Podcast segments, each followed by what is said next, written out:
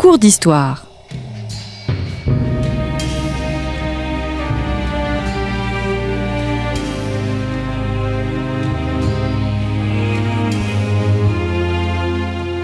On retrouve Christophe Dickès.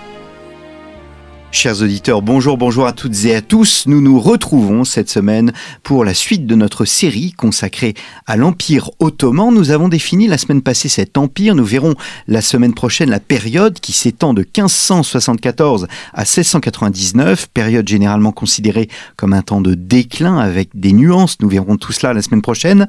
Mais d'ici là, nous allons voir au contraire l'apogée de l'époque ottomane, la suprématie impériale de 1453 à 1574. Euh, Olivier Bouquet, bonjour. Bonjour. Merci d'avoir répondu à notre invitation. Vous êtes professeur à l'Université Paris-Cité et membre senior de l'Institut universitaire de France.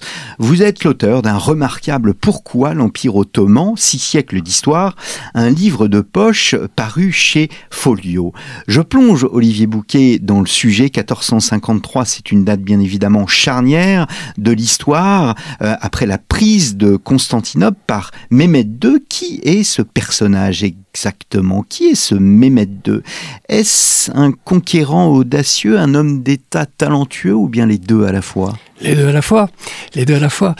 D'abord, c'est quelqu'un qui reste aujourd'hui dans les, dans les annales ottomanes et dans la mémoire euh, républicaine turque comme étant l'un des deux plus grands sultans ottomans. Avec Soliman. Avec Soliman le Magnifique, qui euh, est son arrière-petit-fils.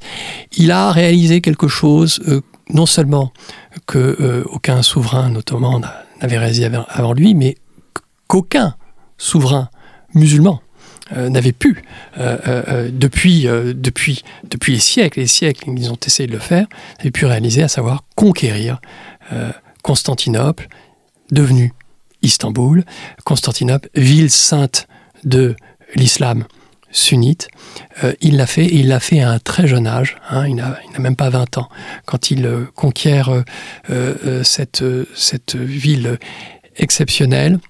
il la conquiert en 54 jours à peine. C'est un siège éreintant. Il doit faire face à des oppositions au sein de son conseil, y compris son, son grand vizir. Et c'est la cinquième fois que les Ottomans mènent un siège contre cette ville réputée imprenable. Euh, et euh, cette, euh, ce conquérant, qui est resté d'ailleurs par son nom, Fatih Mermet, Mermet le conquérant, comme étant le sultan de cet exploit, est un personnage exceptionnel aussi en tant qu'homme d'État. Et ça, c'est un autre point commun avec Soliman le Magnifique. Hein. c'est un homme d'État, c'est-à-dire c'est quelqu'un qui comprend bien qu'il il y a un lien essentiel entre la conquête et l'organisation de l'État. La conquête permet l'expansion de l'État, la conquête permet la bureaucratisation de l'appareil d'État, la conquête permet la gloire et le prestige des souverains euh, de l'Empire ottoman. Et d'une certaine manière, et des collègues en tout cas l'ont dit, c'est par la conquête de Constantinople que l'État ottoman devient définitivement un empire et s'inscrit dans l'histoire des empires précédents et des empires à venir. Donc sans prise de Constantinople, pas d'empire ottoman ah, je ne sais pas. Mais en tout cas, euh, euh, euh, enfin, je ne sais pas, dans le sens où si les Ottomans n'avaient pas pris Constantinople, serait-il devenu l'empire qu'ils ont constitué ensuite? Probablement pas. ils ont pris cette ville et très rapidement, dans les semaines qui ont suivi, dans les mois qui ont suivi, ils ont intégré euh, les symboles, euh, euh, les, ils ont repris l'avantage de la légitimité byzantine et ils ont détruit la dernière Rome, la deuxième Rome. ils ont, en 1261, il n'y a plus, il y a plus d'État byzantin, c'est fini. Hmm. donc il n'y a plus de Rome. et la troisième Rome se constitue bien plus tardivement, si elle se constitue ensuite, à partir de la Moscovie. Donc c'est un un événement dans l'histoire des empires, c'est un événement qui finalement aboutit à ce qu'on appelle la translatio imperii, c'est-à-dire que d'une certaine manière, euh, Fatih Mehmet, le conquérant de l'islam, est également un impérator, et d'ailleurs il intègre le terme d'impérator dans sa titulature. Il n'est pas seulement un khan, c'est-à-dire un turc, un souverain turc, euh, il n'est pas seulement un sultan et un ghazi, c'est-à-dire un conquérant de l'islam, dans la continuité euh, des souverains de l'islam arabe, il est également un impérator, un empereur. Hmm. Donc Istanbul, Istanbul c'est Islambol, c'est-à-dire pleine d'islam. Est-ce qu'Istanbul se considère des, au fond comme une nouvelle Rome, même s'il ne s'agit pas d'une Rome chrétienne Ah oui, Istanbul est une... Alors c'est une ville sainte de l'islam, hein, c'est ce jeu de mots, hein, ville pleine d'islam. Euh, et en même temps, euh, Istanbul ne cesse d'être Constantinople on continue de parler de Constantinople, et pas seulement dans euh, les langues européennes, dans les langues occidentales notamment. Euh, Constantinier est un terme qui est un terme employé par les euh, Turcs eux-mêmes. Hein. Il faut attendre les tout débuts de la République turque pour que finalement Istanbul ne soit plus qu'Istanbul. Hmm. Hein. La, la, la, la, translatio imperii, la continuité romaine est non seulement euh, reprise par les, les souverains euh, ottomans, mais, elle est désirée. Euh, alors même que leurs rivaux, notamment moscovites, essayent eux aussi, dès Ivan III, encore davantage avec Ivan IV le Terrible, de s'inscrire dans cette continuité byzantine. Hmm. Est-ce que Mehmet II se considérait comme un nouvel Alexandre? Ah, il était fasciné par Alexandre. Il avait une culture euh, euh, antique, il connaissait, le, grec, euh, il s'était recueilli sur ce qui était censé être la, tombe de, souverains avant lui, de souverains chrétiens. il connaissait toute la mythologie des conquérants grecs. Et oui, il, s'inscrit dans, cette continuité. C'est quelqu'un qui, par son éducation, a, compris que euh, euh, il ne fallait pas rejeter euh, ces grands conquérants, enfin les références de ces grands conquérants avant lui, mais qu'il fallait au contraire atteindre leur, prestige et, leur niveau de réputation. Encore une fois, dans une terre d'islam. Hein. Alexandre, c'est l'Alexandre de toutes les Alexandries que compte l'Empire ottoman. Hmm. On est impressionné, vous l'évoquiez, de la titulature, mais on est impressionné par sa longueur et euh, les multiples références au fond à des ensembles, des traditions différentes, des histoires différentes, telles que nous les évoquions la semaine dernière. Oui, exactement. C'est-à-dire que euh, il y a la tradition dynastique dont nous avons parlé la semaine dernière, la tradition ottomane, il y a la tradition turque, il y a la tradition islamique, euh, la tradition également iranienne. Hein, on parle de la titulature, euh, le sultan ottoman est également un chat. Il est le padisha, c'est-à-dire qu'il est un empereur, comme euh, peut l'être euh, l'un de ses rivaux, c'est-à-dire le souverain safavide iranien, chiite. Il, il, se considère comme, ayant recueilli toutes ces traditions, euh, ça, ça vaut pour le sultan, mais l'administration elle-même est une administration euh, qui utilise différentes langues. Euh, au moins jusqu'au milieu du XVe siècle, on utilise le syriaque, le grec, toute une série de, langues balkaniques, euh, et il faut véritablement attendre la fin du XVIe siècle et le XVIIe siècle pour que l'administration euh, échange principalement, enfin, euh, rédige l'ensemble de ses actes en turc et en arabe, bien sûr. Hmm. Alors revenons-en au pouvoir de, ce sultan. nous sommes, dites-vous, dans une période avec Mehmet II de transformation du pouvoir. C'est un homme qui se fait plus distant en quelque sorte. il a voilà, il acquiert une sorte de sacralité, on peut dire cela? Alors je ne sais pas si on peut parler de, sacralité, en tout cas il se distingue des autres conquérants.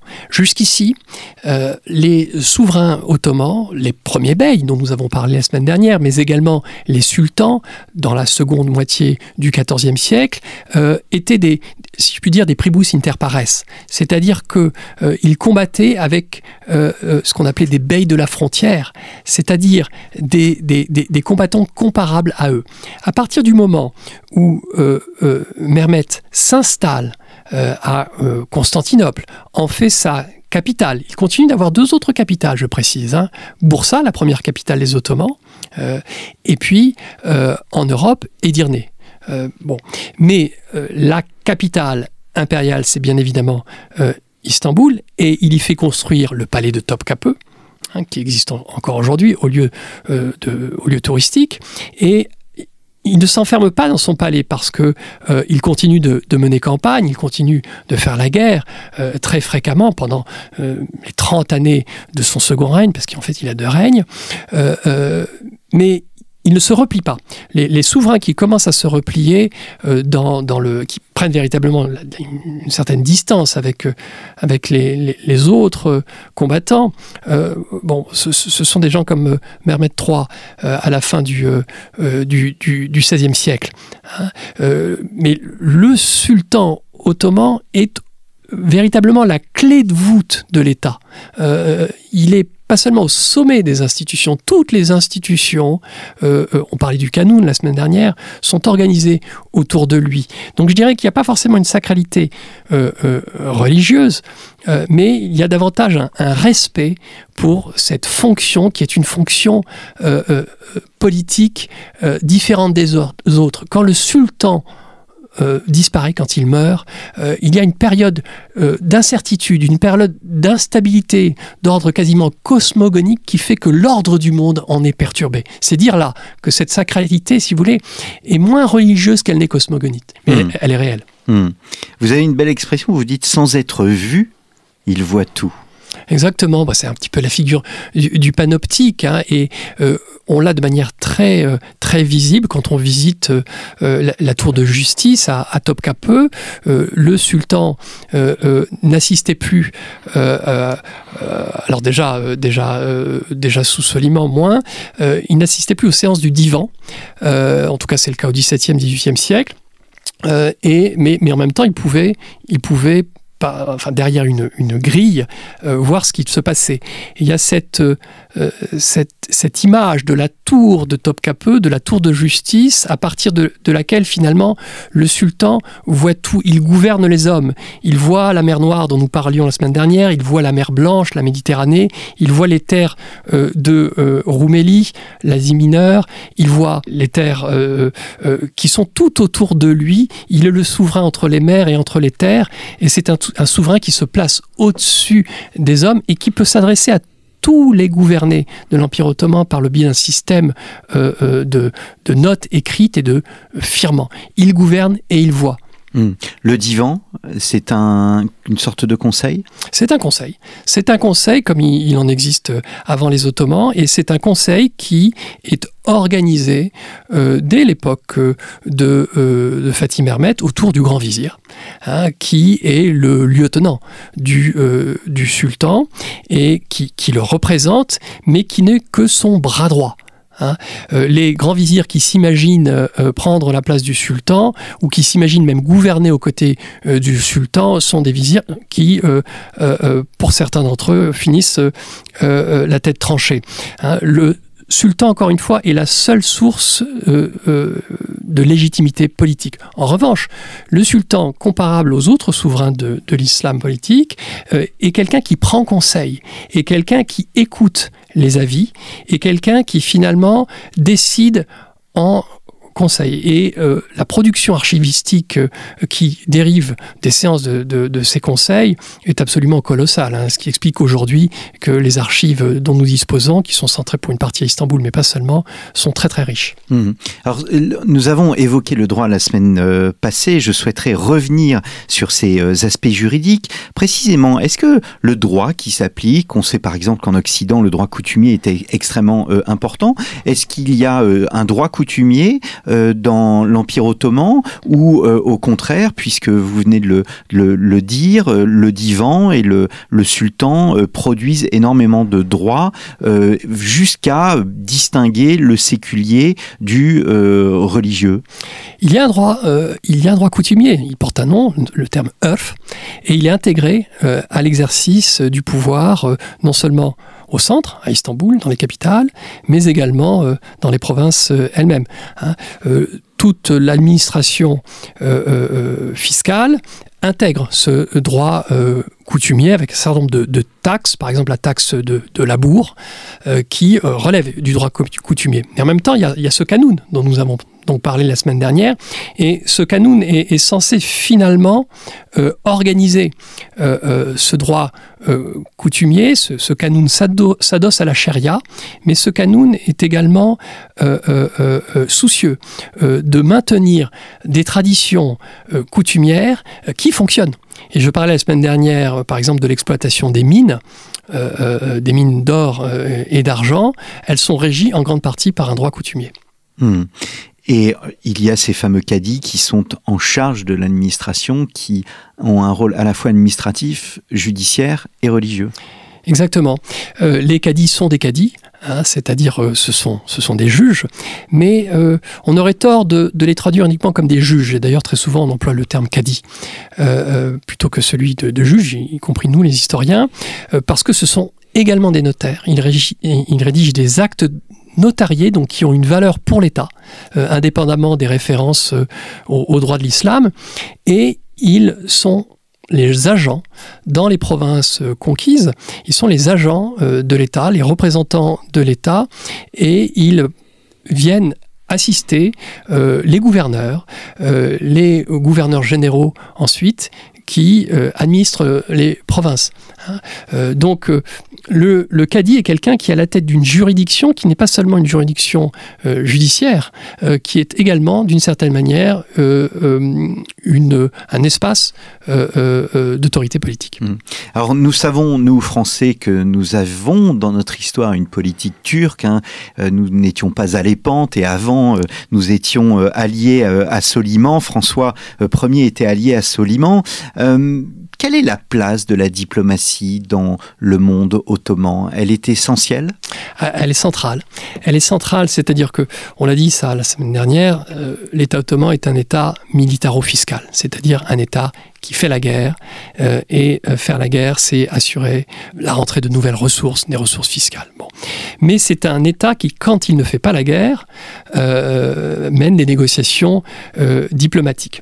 La particularité de la diplomatie ottomane, qui est une diplomatie multilatérale, c'est-à-dire que le sultan a des relations diplomatiques non seulement avec les grands États de son temps, hein, vous citiez la France, on pourrait pourrait citer également les Habsbourg, les, Vénitiens, euh, ensuite les Moscovites, mais c'est une diplomatie qui, euh, dans les, premiers siècles, euh, traite également avec euh, euh, les petits Émirats, les Émirats euh, euh d'Asie d'Asie euh, mineure, pardon, les, les beyliks. Donc il y a des relations diplomatiques euh, qui sont euh, qui sont constantes. Vous parliez de la France, c'est important de citer la France. Euh, parce que finalement, euh, à l'époque de Soliman, euh, ce qui est forgé entre avec François Ier, qui est pourtant un roi très chrétien, d'ailleurs cette, alliance a été contestée, c'est sans doute la seule alliance politique de toute l'histoire ottomane, c'est-à-dire une alliance qui est une alliance militaire. Euh, Barberousse a, combattu avec les Français, on pense au siège de Nice. Euh, mais c'est une alliance qui se veut également politique. C'est-à-dire que l'objectif, c'est de parvenir à des objectifs euh, euh, très vastes, euh, et c'est d'affaiblir l'empire des Habsbourg. Cette alliance politique, euh, elle connaît des hauts et des bas, mais elle se maintient au moins jusqu'à l'expédition euh, d'Égypte menée par le général Bonaparte. Mmh. Alors une, dernière question, Olivier Bouquet, vous parlez à propos de la période, donc de cette suprématie impériale, d'une modernité. Est-ce pour des raisons démographiques seulement ou aussi pour des raisons au fond euh, politiques Est-ce que l'Empire ottoman est, par son droit, euh, notamment, euh, une préfiguration de l'État moderne? Alors, votre question est très intéressante parce qu'elle renvoie à la fois à l'histoire de la modernisation, euh, l'histoire de la modernité telle que euh, nous la euh, concevons, et donc elle renvoie à toute l'histoire de l'Empire ottoman, y compris contemporaine. Mais la modernité, c'est aussi la modernité du XVIe siècle. C'est aussi, par exemple, ce qu'on appelle la première modernité. C'est-à-dire que des éléments qui ont été étudiés par des collègues occidentalistes sur, par exemple, l'histoire de France ou l'histoire de l'Espagne au XVIe siècle, nous, nous les retrouvons. La question du beau XVIe siècle, hein, qui se pose euh, euh, pour euh, des espaces occidentaux, on peut également la poser pour l'Empire ottoman. Vous parliez des évolutions démographiques. On a des données démographiques très très précises qui nous montrent qu'il y a, par exemple, un, impact hein, du petit âge glaciaire. Et donc il y, a, il y a une modernité au sens d'histoire moderne. Et il y a une modernité également dans le sens où les Ottomans, au cours de ces six siècles d'histoire, ont essayé d'adapter leurs différents outils, euh, euh, les outils militaires, les outils fiscaux, et euh, ont évolué au même au, même titre que d'autres États, on en parlera sans doute la semaine prochaine, mais dans la période qui suit, la période par exemple du XVIIe, XVIIIe siècle, l'armée doit évoluer, c'est une armée qui doit intégrer les mercenaires, c'est une armée qui se place sur un marché euh, euh, euh, nouveau, une armée de conscription qui est bien différente de l'armée de Timar, l'armée de Cipéi, l'armée de, de Janissaire, qui a fait sa grandeur et sa force. Eh bien, merci beaucoup Olivier Bouquet d'être revenu à notre micro. Pourquoi l'Empire ottoman, six siècles d'histoire euh, Tel est le titre de votre ouvrage paru chez Folio, euh, la fameuse collection de poche Folio euh, Histoire, un texte bien évidemment inédit. Et pour ceux qui ne l'ont pas écouté, je me permets de vous renvoyer, chers auditeurs, à l'émission de la semaine passée qui visait à définir ce qu'était l'Empire ottoman. Et nous nous retrouverons la semaine prochaine sur la période suivant, la période de la suprématie impériale nous verrons la période 1574-1699, qui est une période généralement considérée comme une période de déclin, mais nous verrons que la chose est beaucoup plus compliquée que cela. Merci beaucoup, chers auditeurs, pour votre fidélité, et je vous donne rendez-vous la semaine prochaine.